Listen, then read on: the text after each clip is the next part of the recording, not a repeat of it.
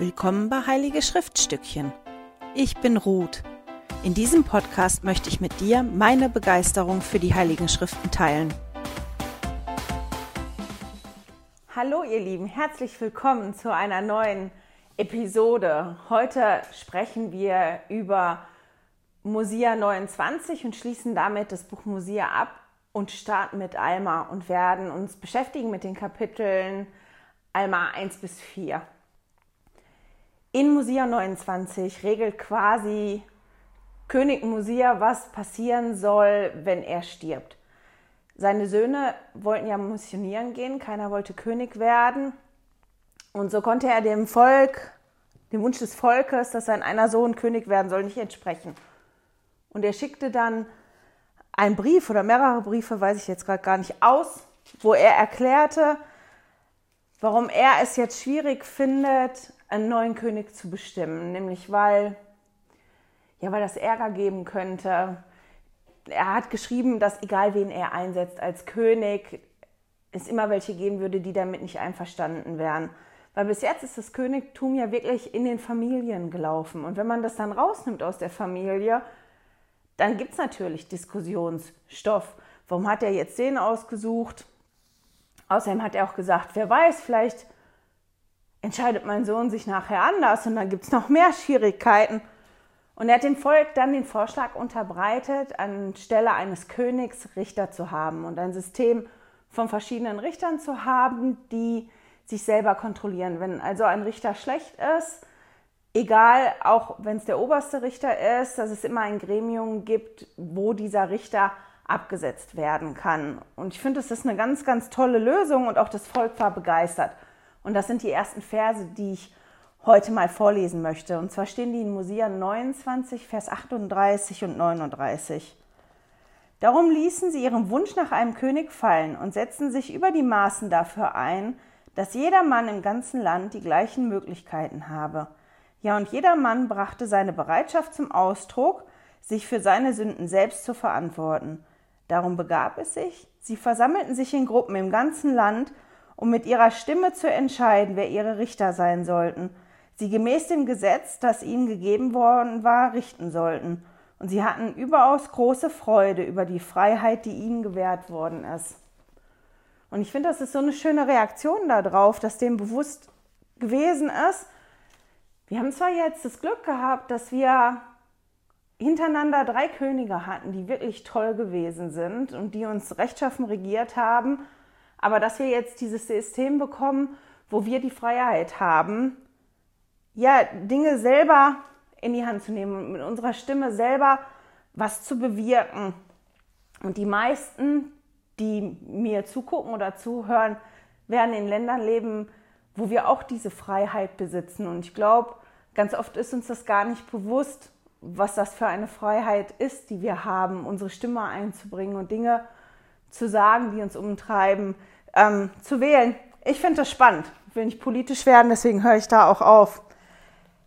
Und damit erst das Buch Musia abgeschlossen. Fast. Also die Richter werden eingesetzt. Alma, der Jüngere, wird zum obersten Richter gewählt. Der ist also in dem Moment jetzt der oberste, äh, hohe Priester und der oberste Richter. Und dann steht noch in den Versen 45 und 46, dass Alma und Musia gestorben sind. Wenn wir jetzt im Buch Alma lesen und von Alma sprechen, dann ist immer Alma der Jüngere gemeint, weil es aber so lang ist und hier dann auch nicht mehr Alma der Jüngere steht, sondern Alma, sagen wir einfach Alma. Alma ist mit Abstand das längste Buch im Buch Mormon. Also das ist das, wo ich als Jugendliche oder als junge Erwachsene meistens ausgestiegen bin. Muss mal gerade gucken. Das ist alles. Mal hochhalten in die Kamera, die, die das sehen können. Das ist alles Alma. Alma, das Buch Alma hat 216 Seiten. Und die 216 Seiten, die erzählen aber nur über 39 Jahre. Ich habe eine ganz tolle, ein ganz tolles Bild gefunden. Das hänge ich im Newsletter an. Und zwar sieht man auf dem Bild immer die Seitenzahl von dem Buch und den Zeitraum, den dieses Buch abdeckt. Und Alma ist schon besonders, weil das so ein dickes Buch ist mit so vielen Seiten und einen relativ kurzen Zeitraum abdeckt. Ihr wisst ja, oder ich habe ja schon öfter gesagt, wir befinden uns im Moment in dem, auf den Platten, wo Mormon eine Zusammenfassung gemacht hat. Und Mormon musste sich ja genau überlegen, was schreibt er rein, was übernimmt er, was schreibt er ab von den ganzen Platten, die er hatte und was nicht. Und man kann sich halt schon fragen, warum hat er jetzt genau das gemacht? Das kann man an ganz vielen Punkten machen. Wenn wir noch weiterlesen, haben wir Erklärung von Mormon, wie er die Zusammenfassung gemacht hat. Unter anderem hat er sich an zwei Richtlinien gehalten. Und zwar hat er das mit reingenommen in seine Zusammenfassung, was ihm vom Herrn geboten worden ist. Und Mormon wusste, dass das Buch Mormon in den letzten Tagen hervorkommen wird, wenn das zerstreute Israel gesammelt werden soll.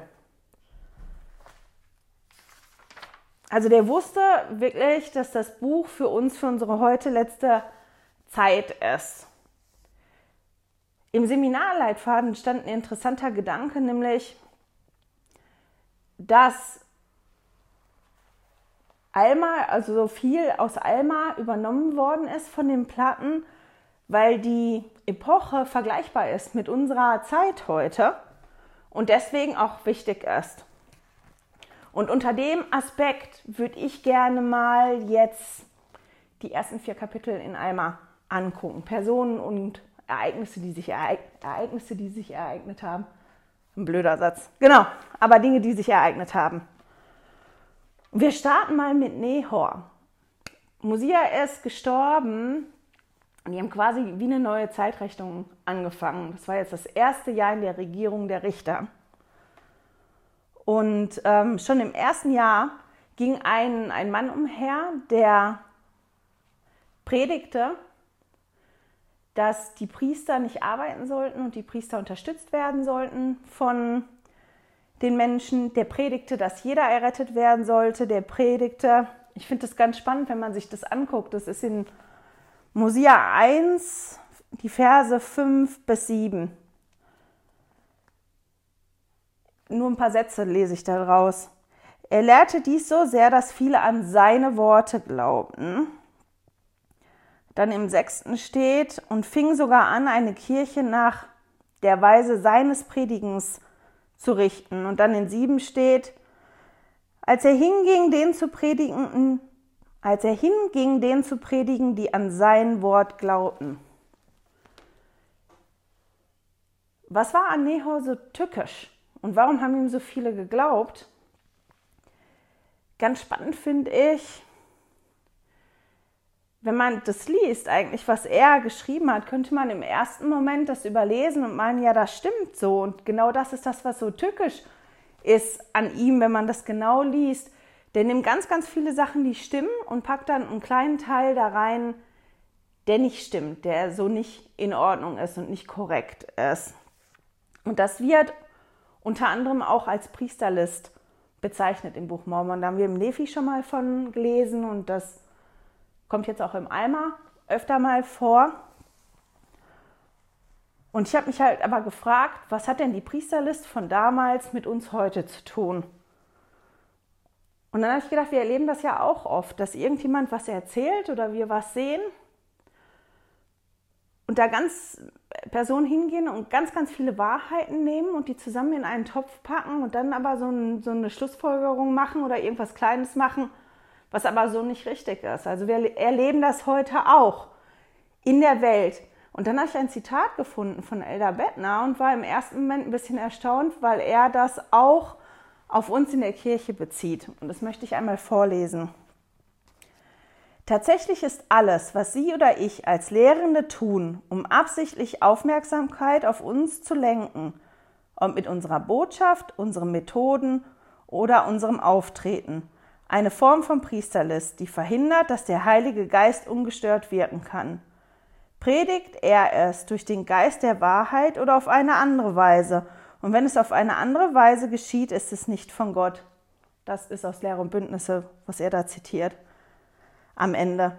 Und ich finde das schon spannend, dass wir selber auch aufpassen müssen, wenn wir eine Klasse vorbereiten oder wenn wir irgendwas machen oder unterrichten, dass immer im Mittelpunkt stehen sollte, dass der Heilige Geist wirken kann und nicht, dass irgendwas spektakulär oder toll ist, ich weiß nicht, manchmal überkommt es einem ja, dann hat man so eine tolle Idee und man will die unbedingt umsetzen und dann geht manchmal was verloren darüber hinaus. Also es ist wirklich wichtig, dass auch wir heute genug Raum machen, dass immer der Geist derjenige ist, der belehren kann. Entschuldigung. Neo zieht also umher und predigt und hat wirklich Erfolg. Und in dem, was er predigt, sagt er halt, alle können errettet werden. Das heißt, ein Sühnopfer und Jesus Christus sind überhaupt nicht nötig. Man muss sich keine Sorgen machen, weil alle werden so oder so errettet. Und natürlich kommt es gut an. Und dann trifft er auf Gideon. Gideon kennen wir aus anderen Büchern. Das ist genau der Gideon, der geholfen hat, das Volk von Himmi aus der Knechtschaft von den Lamaniten zu befreien. Und der Neo fängt dann an, mit dem Gideon zu streiten. Und im Buch Mormon steht dann, dass der Gideon ihm widerstehen konnte. Also steht wirklich, wenn wir am Ende vom Vers 7 lesen, also einmal 1, Vers 7. Aber der Mann widerstand, äh, aber der Mann widerstand ihm und ermahnte ihn mit den Worten Gottes. Und ich finde diesen Vers so interessant, weil da nicht nur stand, er, ähm, steht, er widerstand ihm. Also egal, was Neor gesagt hat, Gideon hat nicht gesagt, ja, du hast recht, sondern der konnte dagegen halten. Und der war in der Lage, dagegen zu halten, nicht weil der so besonders intelligent war oder weil der so tolle Ideen hatte oder so wortgewandt war, sondern weil er die Worte Gottes angewandt hat. Weil wenn wir vorher in den ähm, Versen lesen, dann lesen wir ja, dass Neo wirklich umgezogen ist und seine Worte gepredigt hat und eine Kirche aufgebaut hat, die auf seinem Predigen und auf seinen Worten ja aufgebaut gewesen ist. Und Gideon hier, der benutzt halt nur die Worte Gottes. Und weil Neo dem nichts entgegensetzen kann, wird er so wütend, dass er das Schwert zieht und Gideon umbringt. Gideon ist zu alt, deswegen kann er sich nicht verteidigen und wird halt da umgebracht. Und nachdem Nehor ähm, Gideon umgebracht hat, wird er ergriffen vom Volk der Kirche und vor allem mal gebracht, der ja jetzt auch der oberste Richter ist. Und ich finde das ganz spannend, weil die den wirklich ergreifen und den dann, ja, vor den Richter bringen. Neo wird dann ähm, ja, anhand von den Gesetzen, die die haben, zum Tode verurteilt. Und es steht in Vers 15 von einmal 1 am Ende. Vielmehr gab er zu zwischen dem Himmel und der Erde, dass das, was er dem Volk gepredigt hatte, gegen das Wort Gottes war. Und dort erlitt er einen schändlichen Tod. Und dann steht halt in den nächsten Versen, dass obwohl Nehor am Ende zugegeben hat, dass das, was er gepredigt hat, nicht richtig gewesen ist. Ja, dass sein Seins aber noch Auswirkungen hatte auf, auf viele andere. Dass die immer noch ihr Herz auf Nichtigkeiten gesetzt haben. In einmal 1 steht aber halt auch noch einiges über die Kirche und das ist ganz spannend, sich mal zu beschäftigen. Das möchte ich jetzt nicht machen hier, aber ich werde das auf den Studierzettel packen, wenn man sich mal auseinandersetzt, wie ganz genau war denn die Kirche zu der Zeit und wie hat die sich verändert in den paar Jahren. Die vier Kapitel in Alma, die wir jetzt lesen, die decken neun Jahre ab. Also alles da, was, was da passiert, passiert in sehr, sehr kurzer Zeit. Das, was ich aber einmal vorlesen möchte, ist ein Vers, den ich total überlesen habe der bei dem Ansgar aufgefallen ist. Und ich fand den Gedanken so toll, dass ich den hier mit einnehmen möchte. Und zwar Alma 1, Vers 28. Und so ordneten sie die Angelegenheiten der Kirche und fingen wiederum an, beständig Frieden zu haben, trotz all ihrer Verfolgungen. wenn wir über Frieden nachdenken, was Frieden ist, dann ist das meistens nicht, wenn wir vor Erfolgung, äh, Erfolgung, meine Güte, das ist dann meistens nicht, wenn wir Verfolgung erleiden. Wenn wir verfolgt werden, dann ist das ja nicht unbedingt, also für mich nicht unbedingt Frieden, nach meiner Definition. Es kommt ein bisschen darauf an, wie man den Frieden definiert. Und ich habe über diesen Vers so total drüber gelesen. Ich habe wirklich ja, die ordneten die Angelegenheiten der Kirche und die hatten wieder beständig Frieden. Das ist das. Und dann habe ich weitergelesen. Dieser letzte Satz, trotz all ihrer Verfolgung, der ist mir gar nicht so aufgefallen. Und dann der Ansgar und ich haben uns halt darüber unterhalten, von welchem Frieden wird denn hier gesprochen? Weil wenn die Erfolgung, warum sage ich immer Erfolgung? Mann, wenn die Verfolgung erlitten haben, warum steht da trotzdem, dass die beständig Frieden hatten? Die hatten beständigen Frieden trotz ihrer Verfolgung. Welcher Frieden ist das? Und wir haben uns halt darüber unterhalten, dass das der Frieden ist, der mit dem Evangelium kommt. Das ist der, der Frieden, der mit, ja, den Jesus uns bringt. Den Frieden, den wir haben, dass wir durch sein Sühnenopfer zum Vater im Himmel wieder zurückkommen können. Das heißt ja nicht umsonst, er ist der Friedensfürst, der, der uns den, den Frieden bringt. Und dass das sehr bezeichnend war, auch für den Glauben von, von den Mitgliedern der Kirche da, dass sie obwohl sie verfolgt worden sind, diesen Frieden beständig spüren konnten und diesen Frieden haben konnten. Und ich finde das ganz, ganz toll. Wenn wir dann weiterlesen, taucht direkt im Eimer 2 der nächste Störenfried auf, und zwar am Lissi. Und der predigte in der Art, wie Neo das getan hat so die gleiche Schiene, der gleiche Typ gewesen. In Vers 1 steht, er war ein arglistiger Mann und der hat aber viele Anhänger. Also der hat so viele überzeugt und so viele glaubten an das, was er gepredigt hat, dass in Vers 2 steht, dass sie anfingen, sehr mächtig zu sein. Und dass sie, weil sie so mächtig waren und so begeistert waren, Amnesty zum König wählen lassen wollten. Und das hat viel Aufruhr gebracht, weil die haben ja jetzt gerade erst das System geändert von König zu Richtern. Und die konnten ihre Richter wählen, die Richter, die sie haben wollten. Und dann kommt da eine Menschengruppe, die schon ziemlich groß ist und die auch mächtig ist und die dann sagen, wir wollen aber jetzt den König haben. Das hat viel Streitereien gegeben. Und dann ist aber ganz spannend, dass man sehen kann, wie die das erste Mal ihre Freiheit angewendet haben, die sie bekommen haben von König Mosia. Die haben sich nämlich dann versammelt und in einmal 2 Vers 6 können wir dann, nee, einmal 2 Vers 7 können wir dann lesen. Die Stimme des Volkes richtete sich gegen Amnissi, sodass er nicht zum König über das Volk gemacht wurde. Das Volk hatte also die Freiheit bekommen von König Mosia und hat die direkt angewandt. Die haben mitgekriegt, nee, das ist das nicht.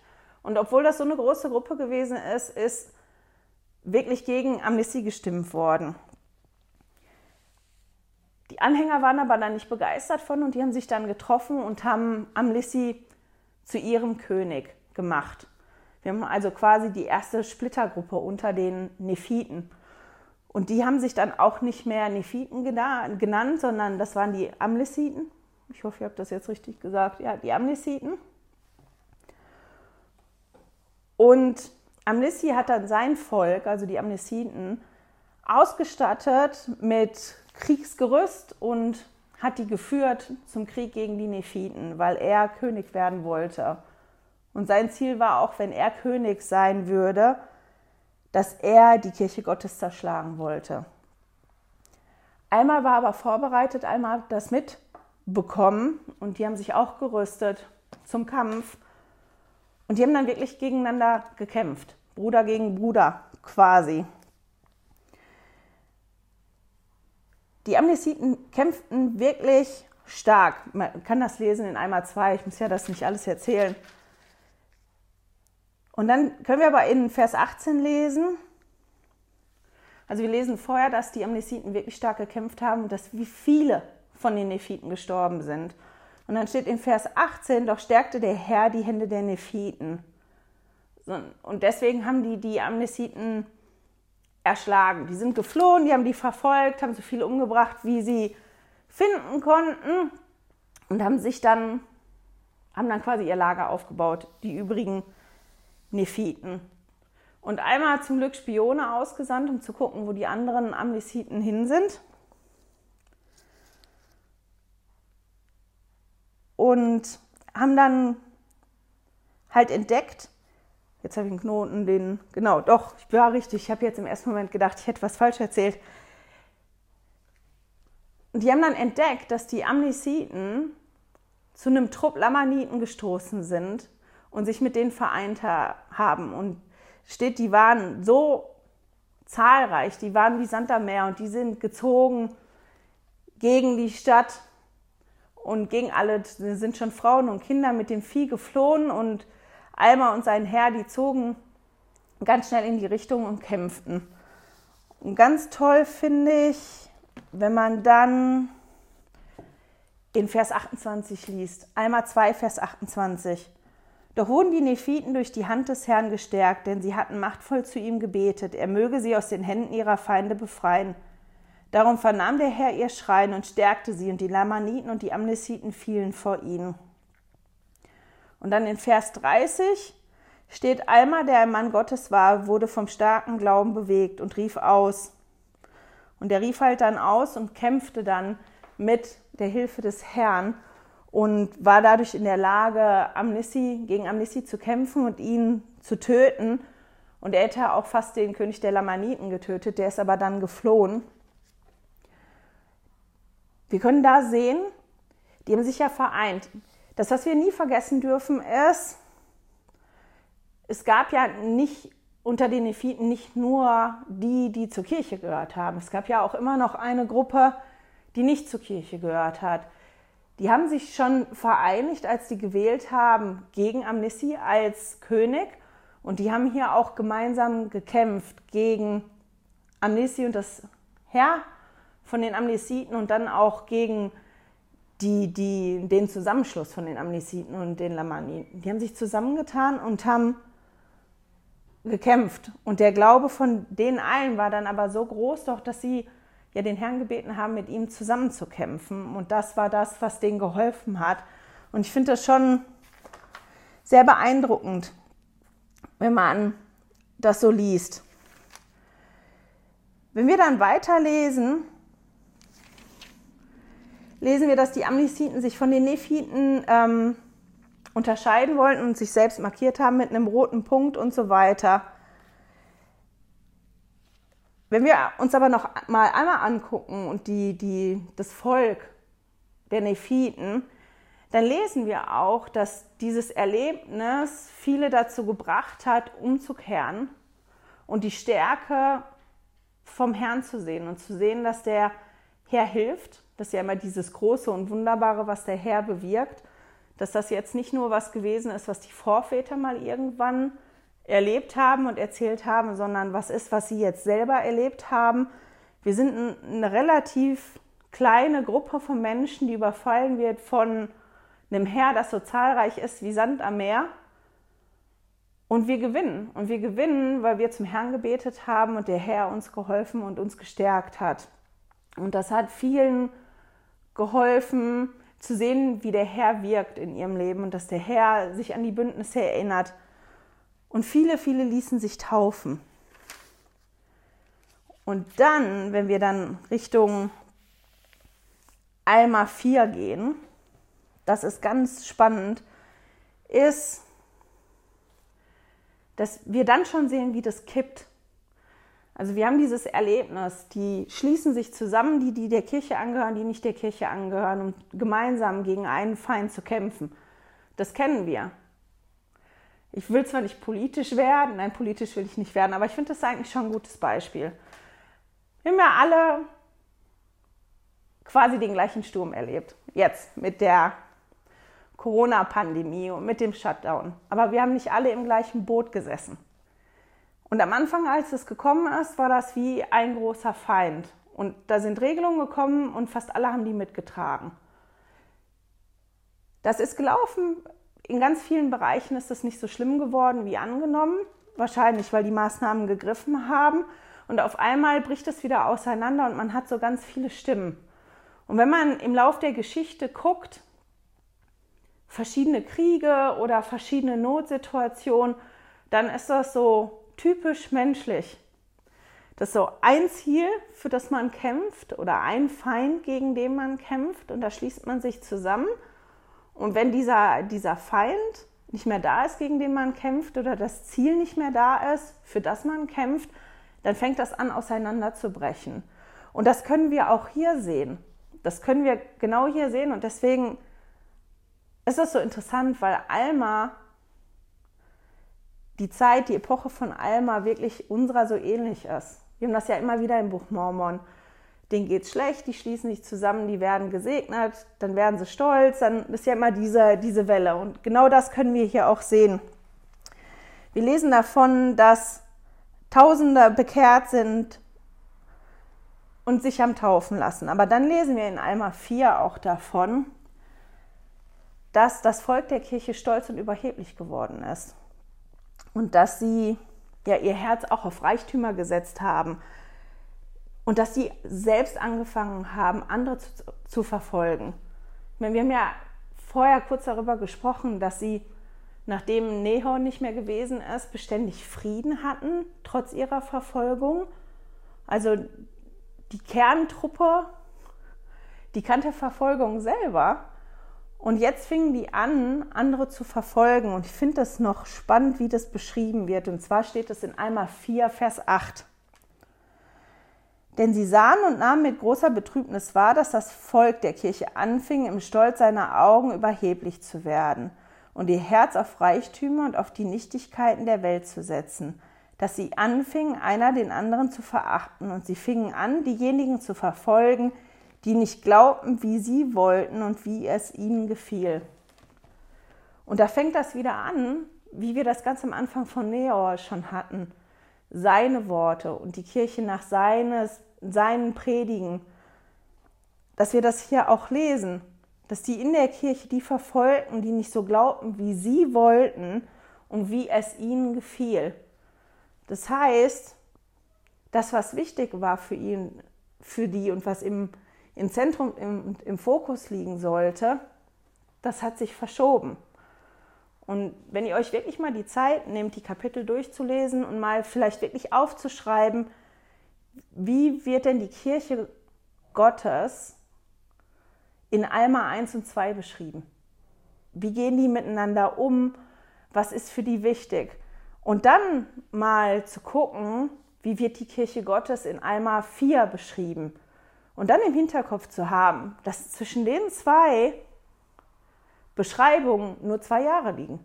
Innerhalb von zwei Jahren hat sich so viel verändert. Und dadurch, dass ja der Fokus nicht mehr auf Jesus lag, wir sind in der Kirche des Herrn und Jesus kommt und er erlöst uns, sondern ja auf anderen Dingen. Auf den Stolz, ich bin besser als du, ich mache das besser als du, du machst das nicht richtig fingen halt so Quereleien an und Streitigkeiten an. Und das wurde nicht nur ein Problem innerhalb von der Kirche, sondern auch bei den Nichtmitgliedern. Da steht irgendwo, ich habe den Vers jetzt vergessen rauszuschreiben, dass die ein Stolperstein wurden für Nichtmitglieder. Da bin ich im ersten Moment dran hängen geblieben und habe gedacht, wie kann das ein Stolperstein werden? Aber das ist, glaube ich, so auch wenn heute, wenn ich das jetzt mal auf heute beziehe, wenn zum Beispiel ja jemand die Kirche kennenlernt und aber nicht positiv kennenlernt, die Mitglieder, sondern wenn einzelne Mitglieder irgendwas machen, was wirklich nicht mit dem zusammenpasst, was ja gelehrt wird und was eigentlich gelebt werden sollte und das ja jemanden so massiv stört, dass das wie zum Stolperstein werden kann. Das macht dann so ein negatives Bild von der Kirche für denjenigen und das kann ihn davon abhalten, sich damit auseinanderzusetzen. Ich hoffe, ihr versteht, was ich meine. Wenn, welches Beispiel. Da stand ein Beispiel im Seminarleitfaden, vielleicht erzähle ich das. Da war ein Mann, der ist als Kind immer gehänselt worden von der Gruppe von Jugendlichen, die der Kirche angehört haben. Und wenn er an die Kirche gedacht hat, hat er an die Jugendlichen gedacht und hatte ein ganz schlechtes Bild von denen. Der war aber nachher, oh, ich glaube in der Armee, ich weiß gar nicht mehr, wo der gewesen ist. Der hat einen Mitbewohner gehabt, den der total toll fand. Ähm, die haben sich gut verstanden, die haben ein enges Verhältnis gehabt. Und dann hat er aber festgestellt, dass der immer im Buch Mormon gelesen hat. Der hat das dann irgendwann, der liest in meinem Buch, was ist das für ein Buch? Oh, das ist das Buch Mormon. Und der konnte das wie nicht so zusammenbringen. Das, was der erlebt hat vorher, ähm, mit dem, das ist aber so ein toller Mensch und der hat mir so viel geholfen und der gehört auch dazu. Und das ist das, was auch ein bisschen hier beschrieben wird. Die innerhalb von der Kirche, die haben dafür gesorgt, dass es jetzt auch so Unruhen und so gegeben hat. Und ich finde, da sieht man halt, wenn man das gelesen hat und dann zum Ende von Kapitel 4 kommt, was für eine Wandlung Alma, der Jüngere, durchlebt hat. Der ist ja selber umhergezogen mit seinen Freunden und hat probiert, die Kirche zu vernichten und hat probiert, die Leute ja vom Glauben abzubringen. Der hat das selber gemacht. Und dann lesen wir später, dass die alles probiert haben, um das wieder gut zu machen, was die angerichtet haben. Also kennt der beide Seiten und der ist ja jetzt oberster Richter und der hohe Priester. Und man könnte ja meinen, eigentlich ist der in der guten Position, um da wieder Ordnung reinzubringen. Und der geht dann aber hin und entscheidet sich, Prioritäten zu setzen. Und das zeigt die Größe, so, weil der war ja, wenn man das sich weltlich betrachtet, mächtig. Der war der oberste Führer im weltlichen und im geistigen Bereich. Hat der die Macht gehabt und konnte ganz viele Dinge bewirken und regeln. Und der kriegt mit, was los ist und welcher Aufruhr herrscht und entscheidet sich dann und setzt dann eine Priorität, nämlich, dass er das Amt des obersten Richters aufgibt. Und das macht er, ein anderer wird eingesetzt. Und dann können wir in Alma 4, Vers 19 lesen. Und den finde ich ganz toll, vor allem den letzten Teil von dem Vers. Also einmal 4, Vers 19. Und dies tat er, damit er selbst unter sein Volk, nämlich unter das Volk Nephi gehen könne, um ihnen das Wort Gottes zu predigen, um sie aufzustacheln, an ihre Pflichten zu denken und um durch das Wort Gottes allen Stolz und alle Hinterlist und alle Streitigkeiten, die es unter seinem Volk gab, niederzureißen. Denn er sah keinen anderen Weg, um sie zurückzugewinnen, als dass er sie mit, rein, mit reinem Zeugnis gegen sie bedrängte. Und ich finde das schon toll, dass er halt die Priorität setzt und sagt, mir ist das wichtig. Mir ist das wichtig. Ich habe das selber mal gemacht und mir war wichtig, meinen Schaden wieder gut zu machen. Und das lesen wir auch von den Söhnen Mosias. Die wollten unbedingt zu den Lamaniten gehen, weil sie nicht ertragen konnten, dass nur eine Seele verloren geht. Und das sehen wir hier auch beim Alma, den Jüngeren. Der sieht das, was aufkommt und der möchte dagegen angehen. Und das, was ihm einfällt, ist ganz am Ende, denn er sah keinen Weg, um sie zurückzugewinnen, als dass er sie mit reinem Zeugnis gegen sie bedrängte. Und obwohl der ja die hohe Position hatte, sah der keinen anderen Weg, als selber ganz persönlich hinzugehen und mit seinem Zeugnis, was er hat, probieren, zu probieren, ja, hier steht ja, gegen sie bedrängte. Und das ist auch das, ich habe schon die anderen Kapitel weitergelesen, was wir ab dem nächsten Kapitel lesen werden, wie Alma da vorgeht und wie Alma sein Zeugnis gibt, was ein sehr großes und sehr mächtiges Zeugnis ist, was ganz beeindruckend ist und ich finde ja die Persönlichkeit von einmal den Jüngeren ganz faszinierend. Dieser hohen Position zu haben und doch so demütig zu sein. Und nachdem er diese Wandlung erlebt hat und er sagt ja,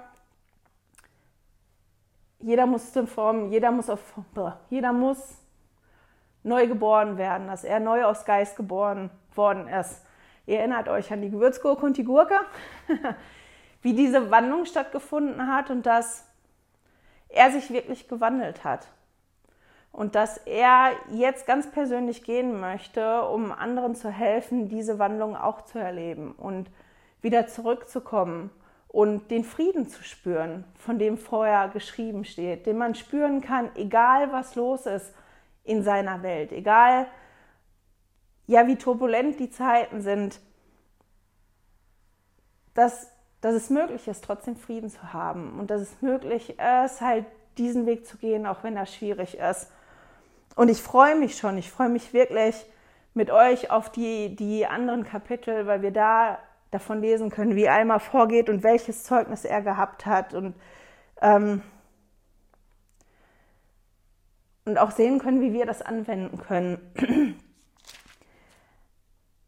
Ich habe jetzt nur ein paar Beispiele gebracht, wo ich das so in, in unsere heutige Zeit gebracht habe. Das will ich jetzt nicht die ganze Zeit machen bei Alma, aber das ist ja was, worauf ihr achten könnt, wenn ihr das lest wie ist das denn heute?